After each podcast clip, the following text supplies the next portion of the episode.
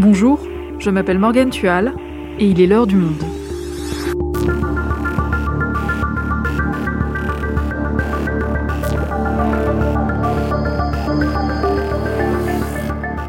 Aujourd'hui, nous consacrons cet épisode à une enquête exceptionnelle.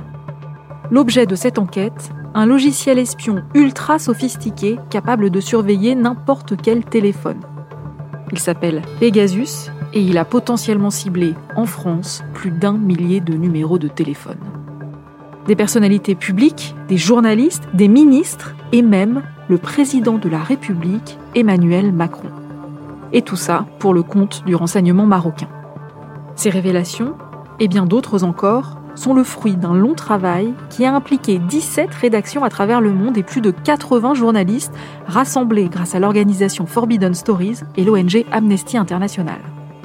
Le Monde fait partie de ces rédactions et dévoile toute cette semaine une série d'articles consacrés à cette affaire. Damien Leloup et Martin Unterzinger, journalistes au service Pixel, ont passé six mois à enquêter sur le sujet. Ils nous racontent. Pegasus enquête sur une affaire mondiale de cybersurveillance, un épisode produit par Clément Baudet, réalisation Amandine Robillard.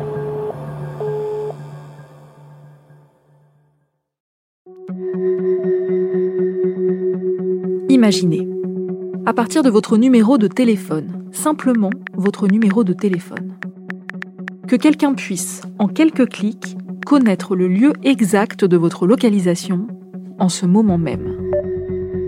Imaginez qu'il puisse accéder à l'ensemble de vos contacts, qu'il puisse accéder à votre micro, à votre caméra, à tous vos documents, tous vos emails et à tous vos échanges, même sur les messageries les plus sécurisées. Imaginez qu'il puisse finalement prendre le contrôle total de votre téléphone et de votre vie privée, sans même s'être approché de votre appareil que vous tenez bien précieusement dans votre poche. Vous pensez que Google, Apple et consorts ont déjà accès à toutes ces informations? Vous pensez que vous n'avez rien à cacher? Vous avez tort. Avec Pegasus, pour quelques dizaines de millions d'euros, n'importe quel pays ou presque peut avoir accès à des outils qui sont plus puissants que tout ce que le KGB a conçu dans l'ensemble de son histoire. François Bayrou, Edoui Plenel, Emmanuel Macron, Édouard Philippe, Olivier Besançon, Alexandre Benalla, Myriam El Cédric Villani, Gilles Legendre, Gérald Darmanin, Robert Ménard, Dominique Simon, Éric Zemmour, Jean-Michel Blanquer, Christophe Castaner, Jean-Yves Laudrian. Leur point commun, tous ont été dans le viseur de Pegasus, un logiciel espion au pouvoir de surveillance inédit.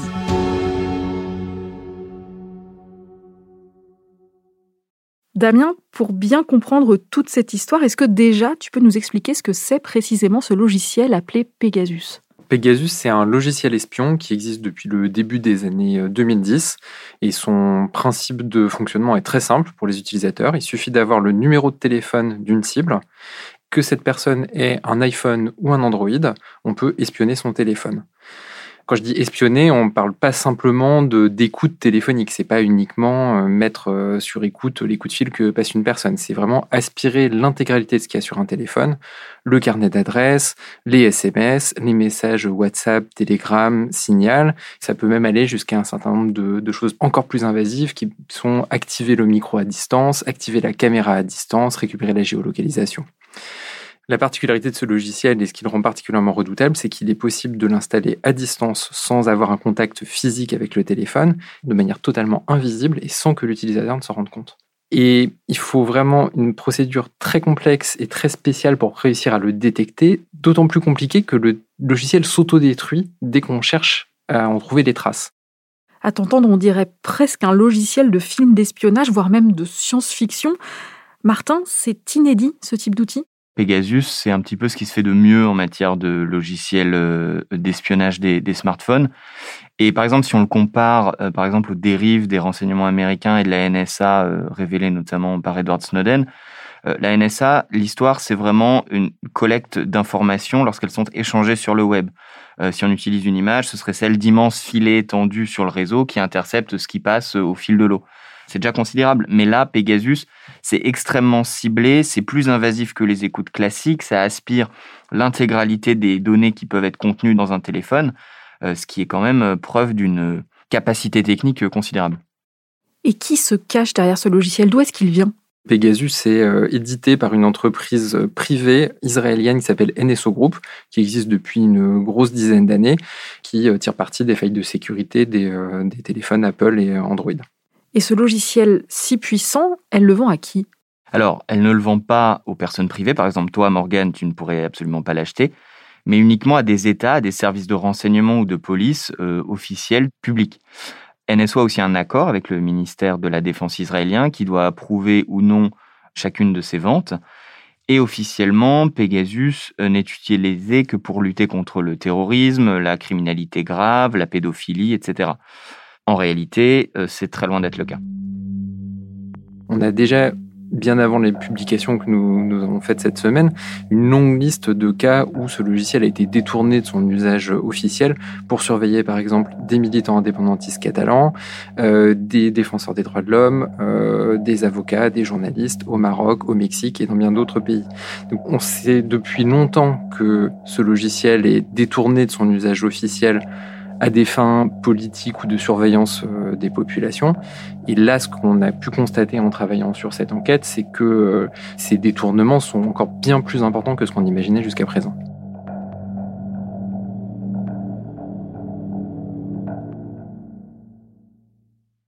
Alors justement, comment est-ce que vous commencez à enquêter sur Pegasus? Eh ben, l'organisation euh, Forbidden Stories, donc qui est une, euh, une organisation basée à, Paris, qui est spécialisée dans la poursuite des enquêtes des journalistes qui sont menacés ou, malheureusement assassinés, euh, avait travaillé un petit peu, notamment avec nous sur Pegasus, et elle nous contacte en début d'année 2021. Ils ont eu accès, grâce aussi à, à, Amnesty International, à une liste de 50 000 numéros, de numéros de téléphone désignés comme des cibles par Pegasus et nous proposent de travailler avec eux et d'autres rédactions. Donc ça, c'est une matière assez exceptionnelle parce qu'auparavant, on avait des exemples euh, un petit peu euh, isolés d'utilisation de Pegasus. Là, on a vraiment accès à une forme de matière première qui nous permet de voir concrètement qui est sélectionné comme une cible par les clients de Pegasus. Donc il a fallu identifier un grand nombre de numéros. Donc on travaille à partir de nos carnets d'adresses, d'outils euh, divers, etc. Et c'est une enquête qui donc a été aussi complexe parce qu'elle a nécessité énormément de précautions.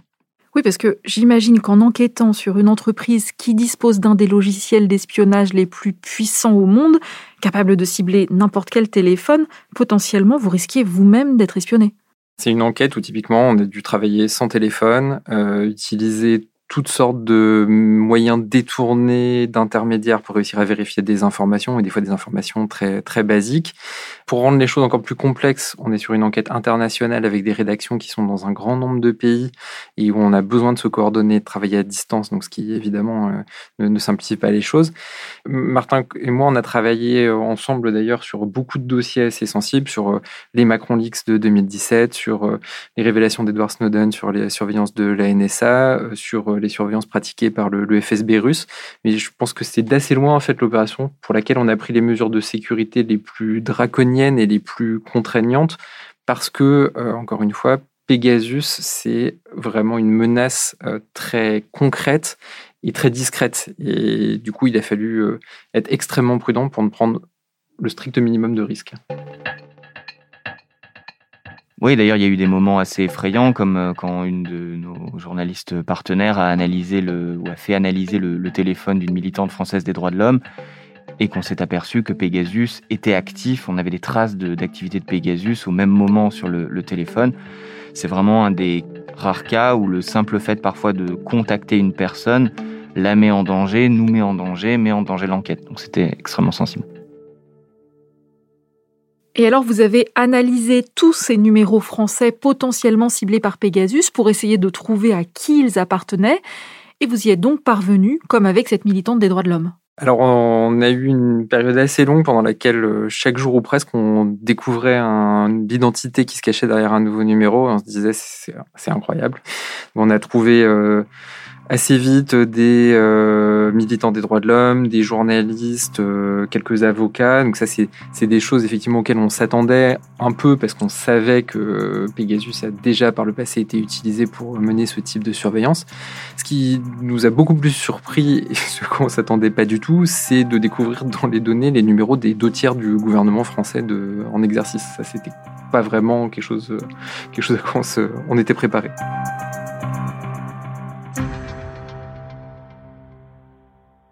Et c'est ce que révèle votre enquête, publiée mardi soir sur le site du Monde. On y apprend donc qu'un État comme le Maroc a utilisé Pegasus pour cibler des citoyens sur le territoire français, et notamment le président de la République, Emmanuel Macron. Oui, en France, il y a environ un millier de numéros de téléphone qui ont été sélectionnés comme des cibles de Pegasus. Et dans l'écrasante majorité, cela provient des services de renseignement marocains. On l'a déterminé avec une analyse minutieuse des numéros ciblés, une analyse technique euh, fine de certains téléphones. Le Maroc, donc, qui est pourtant un pays allié, un pays ami de la France, et parmi les numéros qu'ils ont désignés comme une cible pour Pegasus, il y a le numéro d'Emmanuel Macron.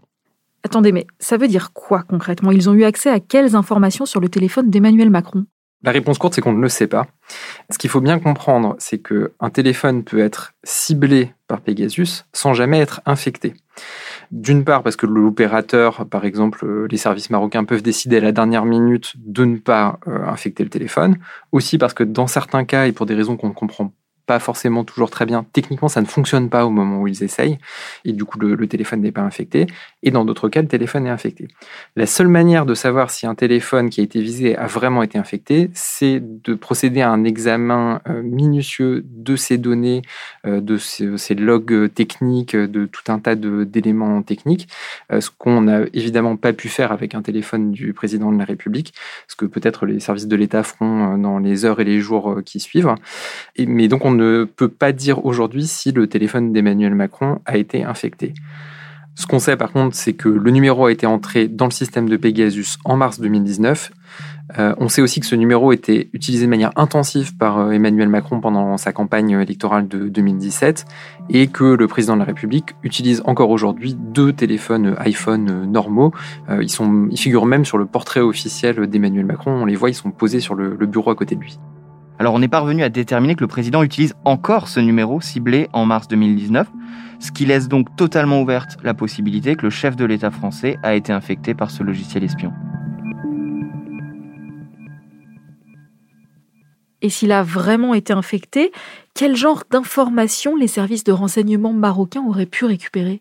Alors, on ne sait pas exactement quelle est l'utilisation précise que fait Emmanuel Macron de chacun de ces deux téléphones? On peut imaginer que, comme pour beaucoup de gens, il a un téléphone pro et un téléphone perso, d'une certaine manière. Mais ce qu'il faut bien garder à l'esprit, c'est que quand on a un logiciel espion aussi puissant que Pegasus sur son téléphone, on peut tout récupérer. Et donc, quand on est président de la République, c'est un assez gros problème.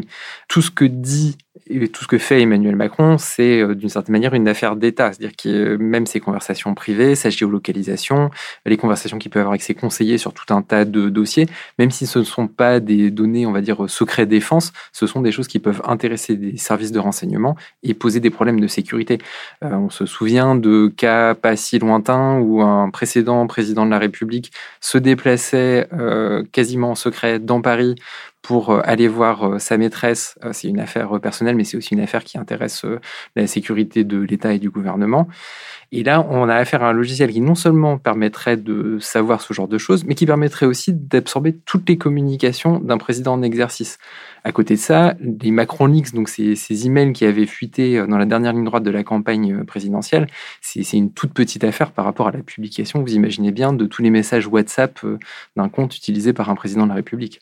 Oui, mais j'imagine que les communications d'Emmanuel Macron sont quand même sécurisées. Il a bien un téléphone ultra sûr. Alors, il y a les communications euh, sensibles, protégées par la loi française, par le secret défense, qui, elles, ne s'échangent jamais via un téléphone euh, portable. Elles peuvent, par exemple, s'échanger via le fameux théorème de Thalès, qui est un système de communication extrêmement lourd, extrêmement complexe, mais qui protège les communications euh, secret défense.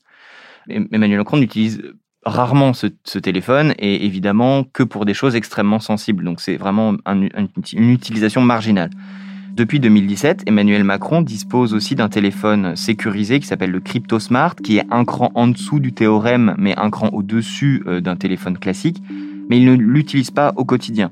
Donc il y a ces deux téléphones, professionnel, personnel. Est-ce que un téléphone peut être personnel dans le cas du président de la République, qui est un petit peu dans le trou de la raquette des services censés gérer la sécurité des communications.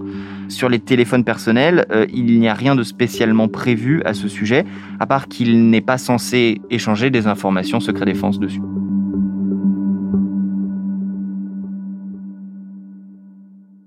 Donc là, on parle du chef de l'État, mais comme on l'a dit, il y a eu environ un millier de numéros de téléphone ciblés en France. Quel était le profil des autres personnes concernées? Alors, il y a beaucoup de, gens de la classe politique au sens large, on va dire. On a une 14 ministres quand même dans, dans, ces, dans ces données, un assez grand nombre de personnalités politiques d'un peu tous les bords de l'échiquier politique, puisque ça va de Olivier Besancenot à la gauche de la gauche jusqu'à Jean Messia un peu à droite du Rassemblement national. Euh, on a aussi euh, beaucoup de personnel diplomatique, euh, des ambassadeurs, des diplomates français, beaucoup de journalistes aussi, notamment on peut, on peut citer l'ancienne journaliste du Canard enchaîné, Dominique Simoneau, qui est aujourd'hui contrôleuse générale des lieux de privation de liberté dont le téléphone a été infecté. On a pu le confirmer grâce à une, analyse de son téléphone. je me suis dit, c'est une catastrophe parce que déjà, je me méfiais avant du téléphone. Je m'en suis toujours méfiée. Mais là, d'apprendre que des gens avaient accès à tous mes contacts, à tous mes SMS, à tous mes messages, mes mails, toute ma vie, toutes mes photos, toutes les conneries que je peux dire, et j'en dis beaucoup, euh, ça voulait dire qu'ils avaient mon carnet d'adresses, que c'est un peu dévastateur. Hein. J'ai évité d'y réfléchir vraiment parce que sinon, je crois que c'est tellement vertigineux que on n'a plus qu'à se flinguer ou à jeter son téléphone. C'est un dégoût profond. Ça me donne envie de vomir et de tout péter, à vrai dire. Je vois pas pourquoi moi. Euh, moi, je me suis occupée euh, de quoi? Des sans-papiers, euh, de justice, de prison, de d'autres enquêtes, mais qui n'ont rien à voir avec le Maroc. La seule explication que je vois, c'est qu'il se soit servi de mon téléphone pour faire mouchard au canard enchaîné. Et d'ailleurs, le canard va déposer plainte aussi. Moi, je dépose plainte et le canard aussi. Je pense que ça va faire du bruit. Je pense que chacun de nous va maintenant se méfier de son téléphone, j'espère. Depuis que j'ai appris ça, euh, souvent j'éteins mon téléphone. Ça m'arrive, euh, oui, plus souvent de l'éteindre. Vous vous rendez compte, tout ce qui est de plus intime, c'est dans notre téléphone. C'est peut-être ça l'erreur. Hein. C'est peut-être ce que je vais corriger à partir de maintenant.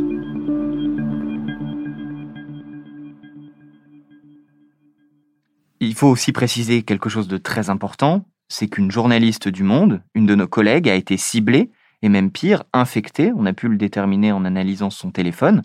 Elle n'a pas souhaité rendre son nom public, mais elle n'a jamais travaillé de près ou de loin sur des questions intéressant l'État marocain. Ça montre bien que parfois, il n'y a pas de raison logique évidente à ce ciblage massif. Est-ce qu'on sait pourquoi le Maroc a cherché à espionner Emmanuel Macron et plus largement d'autres Français? Il y a plusieurs hypothèses. La principale, c'est que la période, donc mars 2019, où Emmanuel Macron est ciblé, c'est une période de très grande incertitude en Algérie. Euh, les manifestations du Irak euh, prennent de plus en plus d'importance. Le président Bouteflika annonce qu'il ne se présentera pas pour un nouveau mandat. Le Maroc s'intéresse évidemment de très près à ce qui se passe chez son voisin algérien et cibler le président français, en général très bien informé sur ce qui se passe en Algérie, ça peut être une très bonne manière d'avoir des informations sur la situation à Alger.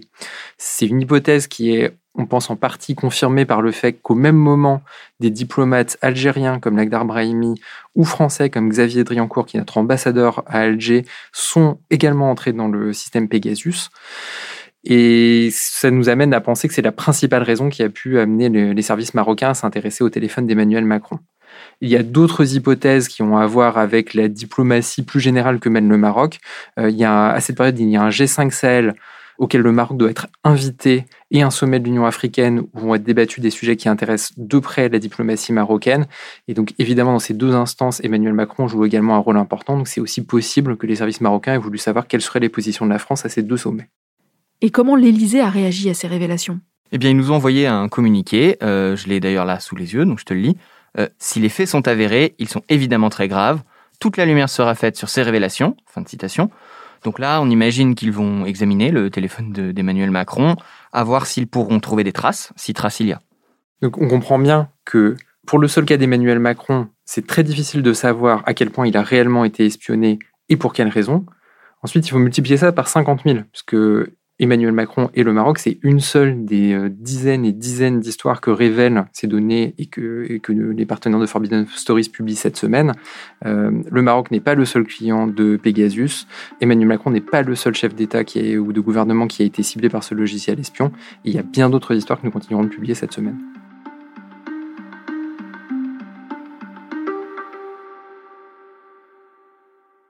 Et donc, en dehors de la France, qu'est-ce que cette enquête a permis de découvrir?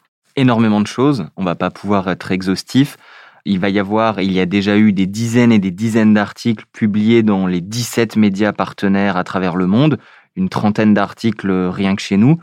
Euh, on a par exemple raconté comment l'entourage très proche euh, du président mexicain euh, AMLO avait été ciblé par Pegasus euh, juste avant que ce dernier n'accède à la présidence du pays.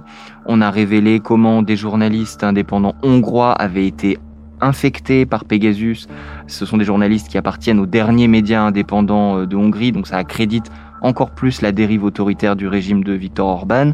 Il y a des journalistes en Inde qui travaillent pour un média qui s'appelle The Wire, qui est aussi un, un média d'enquête indépendant. Là aussi, ça accrédite le glissement autoritaire du régime de, de Modi dans ce qu'on a coutume d'appeler la plus grande démocratie du monde. On a aussi euh, prouvé que Khadija Ismailova, qui est la seule journaliste indépendante euh, d'Azerbaïdjan, qui a fait l'objet d'un harcèlement et de violences inouïes de ces dernières années de la part du régime azéri, a elle aussi été infectée par le logiciel espion. On a aussi révélé que l'entourage de Jamal Khashoggi l'éditorialiste saoudien du Washington Post qui a été assassiné dans le consulat saoudien d'Istanbul. Euh, son entourage avait été espionné et on l'a accrédité avec des analyses techniques par le logiciel Pegasus et il y aura encore, encore d'autres révélations sur le monde et dans d'autres médias partenaires à venir cette semaine. Ce que tu nous dis, Martin, ça pourrait presque donner l'impression que tous les pays du monde ont accès à Pegasus. Alors, on ne connaît pas tous les clients de l'entreprise NSO Group qui développe et qui commercialise euh, le logiciel Pegasus. La France, par exemple, ne l'utilise pas à notre connaissance parce que la doctrine dans les services français, c'est d'utiliser des outils totalement maîtrisés. Donc, euh, ça ne correspond pas euh, à Pegasus qui est édité par une entreprise israélienne. Mais c'est un outil extrêmement attractif pour tout un tas de pays. NSO Group compte une quarantaine de clients en tout car en plus de cette incroyable capacité d'espionnage, son coût est finalement assez dérisoire quand on le rapporte à ses capacités. C'est-à-dire combien ça coûte un logiciel pareil? D'après les quelques contrats qui ont fuité par le passé, on estime qu'il faut environ quelques dizaines de millions d'euros par an pour avoir une capacité d'espionnage inimaginable.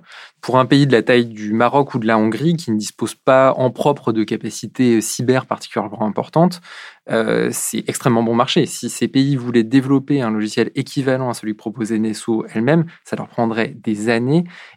100, 200, 300, 400 ou 500 millions d'euros pour réussir à développer un logiciel qui serait probablement moins efficace que celui qu'ils utilisent aujourd'hui. Avec Pegasus, pour quelques dizaines de millions d'euros, n'importe quel pays ou presque peut avoir accès à des outils qui sont plus puissants que tout ce que le KGB a conçu dans l'ensemble de son histoire. Et tous ces pays qui utilisent Pegasus de manière dévoyée, par exemple le Maroc, comment est-ce qu'ils ont réagi à ces révélations? Le Maroc est sur une ligne très simple. Il a affirmé, je cite, euh, rejeter catégoriquement les allégations infondées. Euh, fin de citation. Il nie même euh, l'utilisation même de Pegasus malgré les, preuves techniques que nous avons apportées.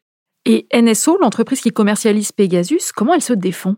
Eh bien, elle est un petit peu sur la même ligne, puisqu'elle a parlé, je cite, de fausses accusations, sans nous dire exactement lesquelles. Elle a aussi redit, en adoptant là une défense qu'elle a déjà adoptée par le passé, que ce n'est pas elle qui pilote Pegasus, mais ses clients, et qu'elle n'a pas accès à leurs données en temps réel, et qu'elle allait enquêter sur euh, les abus éventuels que nous révélons, sans nous dire non plus euh, lesquels, et qu'elle n'hésiterait pas à interrompre l'accès à certains de ses clients euh, le cas échéant. Concernant spécifiquement Emmanuel Macron, elle affirme avoir eu accès à des informations de son client, sans nous dire lesquelles, euh, puisqu'elle nous dit Macron, je cite, n'a pas et n'a jamais été une cible ou n'a jamais été sélectionné comme une cible par des clients de NSO. Euh, l'entreprise ne dit pas exactement hein, sur quoi elle se base, mais nous, ce qu'on dit, c'est simplement que quelqu'un, dans les services marocains, s'est intéressé au téléphone de Macron. Et Israël dans tout ça Parce que NSO, l'entreprise qui vend Pegasus, est israélienne, vous l'avez dit. Le ministère israélien de la Défense a un droit de regard sur les contrats, mais il laisse faire alors oui, le ministère valide ou non chacune des ventes de NSO Group euh, à l'étranger, Mais les critères concernant le respect des droits de l'homme ne sont pas drastiques, c'est une évidence quand on voit que Pegasus est vendu à des pays comme le Maroc ou l'Azerbaïdjan. En fait, c'est aussi un outil diplomatique pour Israël. Les pays se bousculent pour acheter ce logiciel très puissant. Ça fait partie parfois d'un ensemble qui vient avec un apaisement de relations diplomatiques entre Israël et certains pays comme le Maroc ou la Hongrie par exemple.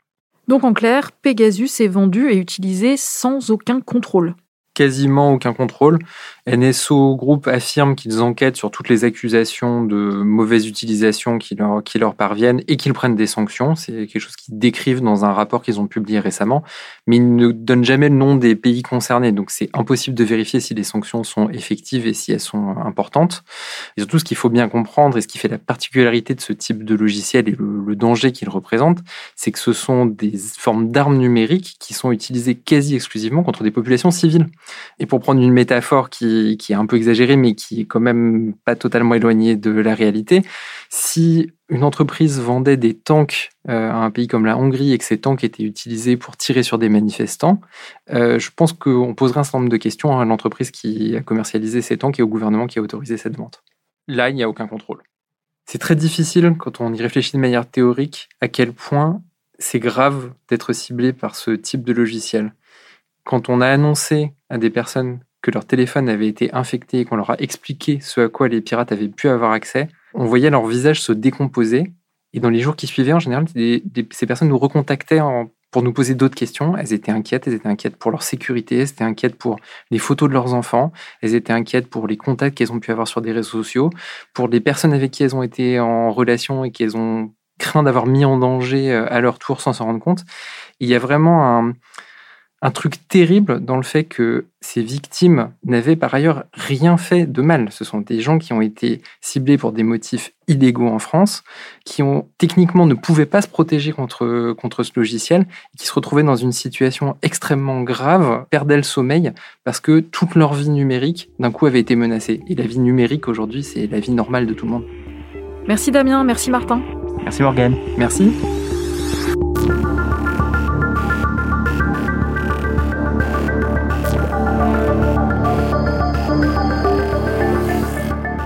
Si vous voulez en savoir plus sur le sujet, vous pouvez retrouver tous les articles qui composent cette enquête sur lemonde.fr dans la rubrique Projet Pegasus. Et d'autres révélations vont être publiées cette semaine, donc n'hésitez pas à retourner sur notre site dans les jours qui viennent. C'est la fin de l'heure du monde, le podcast quotidien d'actualité proposé par le journal Le Monde et Spotify. Pour ne rater aucun épisode, vous pouvez vous abonner gratuitement sur Spotify ou nous retrouver chaque jour sur le site et l'application lemonde.fr. Si vous avez des remarques, suggestions, critiques, n'hésitez pas à nous envoyer un email l'heure du monde L'heure du monde est publiée tous les matins, du lundi au vendredi. On se retrouve donc très vite. À bientôt.